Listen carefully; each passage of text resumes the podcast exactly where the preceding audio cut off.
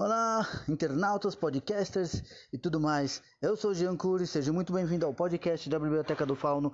Você hoje vai presenciar, depois do Homem de Aço, a joia ou o diamante que pode voar. Sim, vamos falar sobre a Supermoça e o quanto esse personagem, mesmo vindo depois do Filho de Krypton, é tão essencial e importante e a mais bela a voar nos céus dos Estados Unidos. Apesar que todos os heróis bonitos estão lá, né? Fazer o quê, né? O poucos que vem pra cá é. Ah, deixa quieto, vai. Vamos lá pro podcast. Após a vinheta.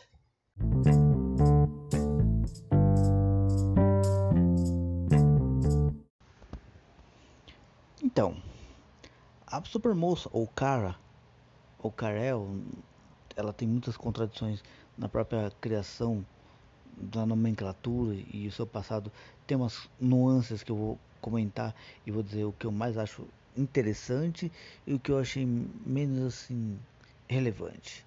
Mas vamos lá, vamos começar sobre sua origem. Tanto ela como seu primo Kael, que é o nosso kryptoniano, vamos dizer assim, boêmio, gente boa, ao contrário dele que foi como bebezinho, ela já foi como uma criança mais ou menos entre 8 a 12 anos. Contradiz muito sobre a história, mas o mais interessante é que ela foi lançada junto com ele, mas ela tinha um dever de que protegê-lo. Ela tinha o dever de ir lá proteger ele em qualquer que fosse o planeta assim habitado, porque a Terra já era conhecida pelos kryptonianos, mas os humanos tinham uma certa irrelevância pelo ponto de vista dos kryptonianos, porque os kryptonianos eram tipo uma utopia, tudo era bem, tudo era ótimo. Tinha um ou outro que tinha um defeito de fábrica, mas ele já era mandado para a zona fantasma. Ao contrário disso, os seres humanos já não. Desde a sua, vamos assim, evolução não Pokémon, eles já davam um trabalho. Então, quando foi enviado para lá, foi por causa que era, era o único lugar que era mais habitável para criança ou crianças, porque a cara como já disse, ela tinha um, o dever de ir guiar e cuidar dele até o momento certo. Só que o que não contava é os pontos de origem que eu vou falar após a vinheta.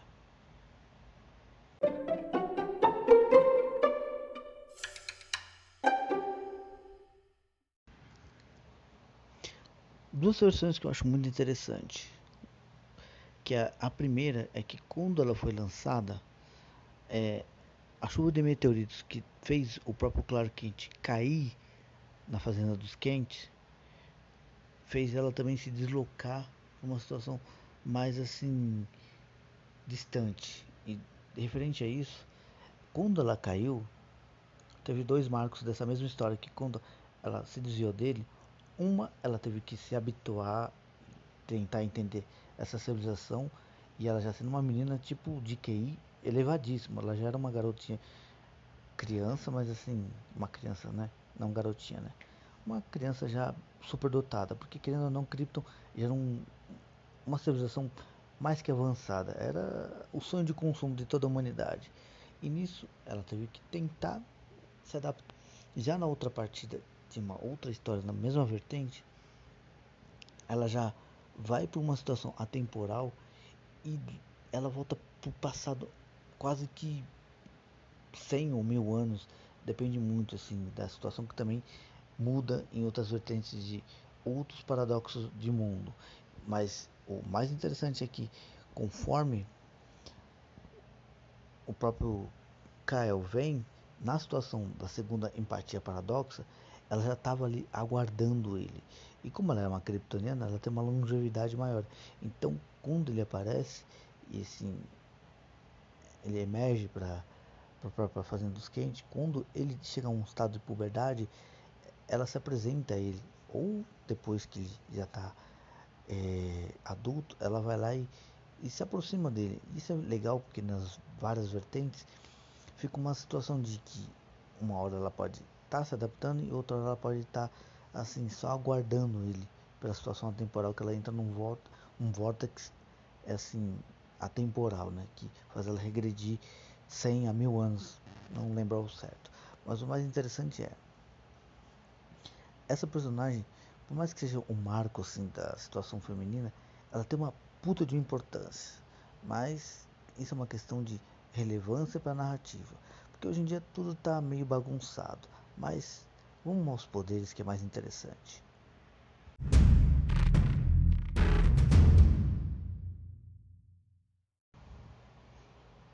Bem, tirando o nó que eu deixei pra você agora dessa narrativa da, da origem dela, esquece essa parte, agora vamos nos poderes. Os poderes já são o Superman. Super força, super resistência, super sopro congelante, ou até mesmo um sopro que faz ele voar até a puta que pariu. Ela tem também voar, ela tem raio de calor. Só que o mais interessante é que numa base o Superman se regenera, mas só que ela se regenera muito mais rápido do que o Kryptoniano. Não sei se é pelo fator de mais tempo na Terra ou até mesmo porque as fêmeas kryptonianas já têm essa essa aptidão de própria regeneração, mas o mais interessante é que elas são muito mais adaptáveis à situação quando elas estão, vamos dizer assim, com os poderes assim cortados. Ao contrário dos kryptonianos homens, a, a cara já se mostrou em muitas situações ela já preparada quando ela tivesse que anulada ou até mesmo sem os seus poderes temporariamente. Isso é uma coisa muito louca nesse personagem, porque ela não é só porradeira, ela é tipo estratégia também, porque lógico, é uma mulher, mas em questão, quando ela tem os seus poderes em mãos, eu acho que ela usa bem melhor e mais assim altruísta pela parte feminina dos kryptonianos. Não que ela vá ganhar do simbolismo do Superman, não, mas ela é uma vertente do outro lado. Isso é muito legal. E outro poder que ela tinha também que eu achava muito interessante é que ela tipo tinha mais ou menos com mimetismo, como por exemplo, ela já podia às vezes decorar o que o inimigo ia fazer e ela já se adaptava a ter um contra-ataque muito mais rápido do que o próprio inimigo podia prever. E outro fator muito legal dela também é que era meio que tipo Saiyajin. Eu vi isso só numa edição que conforme ela estava lutando contra inimigos, o próprio corpo se adaptava a sofrer um dano e de repente depois aquele dano não surtia mais efeito. Isso eu achei muito louco. Ao contrário do Superman que já é quase como um cara inabalável e quando quebra a unha do pé já se sente mais frustrado. Já ela já não. Eu acho ela mais assim sangue frio. Mas é claro, vai de fã para fã, mas eu acho a importância dos dois muito, muito essencial para a própria construção do que é um kryptoniano. Mas é claro, isso é uma menção honrosa minha. Agora vamos por uns detalhes que você vai gostar e outros talvez não.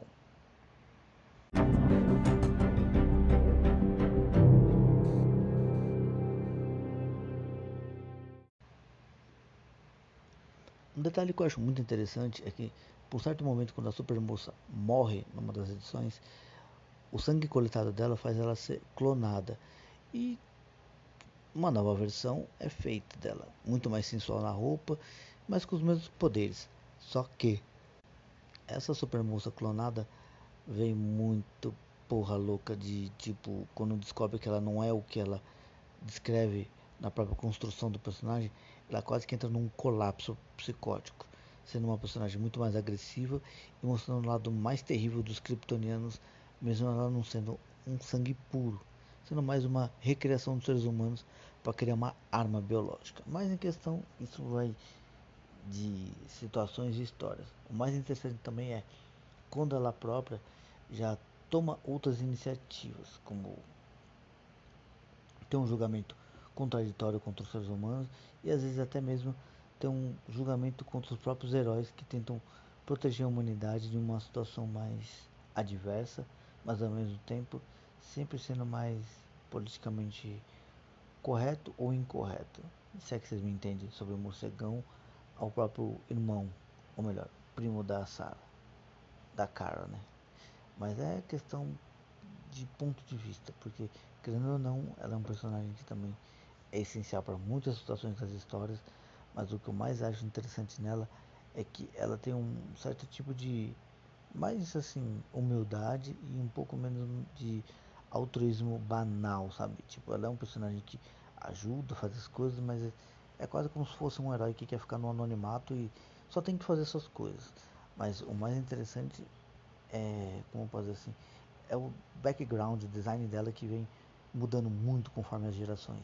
No começo ela era quase como se fosse um Superman, só que depois com o tempo ela foi melhorando a sua estética e foi melhorando também o próprio visual, a própria, vamos assim, o estilo, mesmo ela um dia, numa das edições, ela encontrando seu próprio clone. Mas é claro, isso é uma coisa que vai de narrativa, vai de desenhistas, e tudo isso é uma coisa que agrega demais, faz uma coisa muito interessante. Então é uma coisa que você deve pensar. Quando você cria seu personagem, ou você vai criar uma empatia, dê essência. E é isso que a cara tem muito legal. Aquela essência feminina, sem ser muito chata, ou até mesmo ser muito assim, piegas. Porque ela é um tipo de personagem que ela não deixa de ser feminina, mesmo tendo a chance de arregaçar qualquer homem na porrada se não for um kryptoniano ou alguém inferior a eles nos seus dotes naturais pela luz do sol amarela. Então, é aquilo. Espero que você tenha gostado. Eu falei uma coisa prévia porque eu ainda quero criar e refazer muitos outros podcasts. Um grande abraço a todos e vamos até o próximo raio-x. Fui.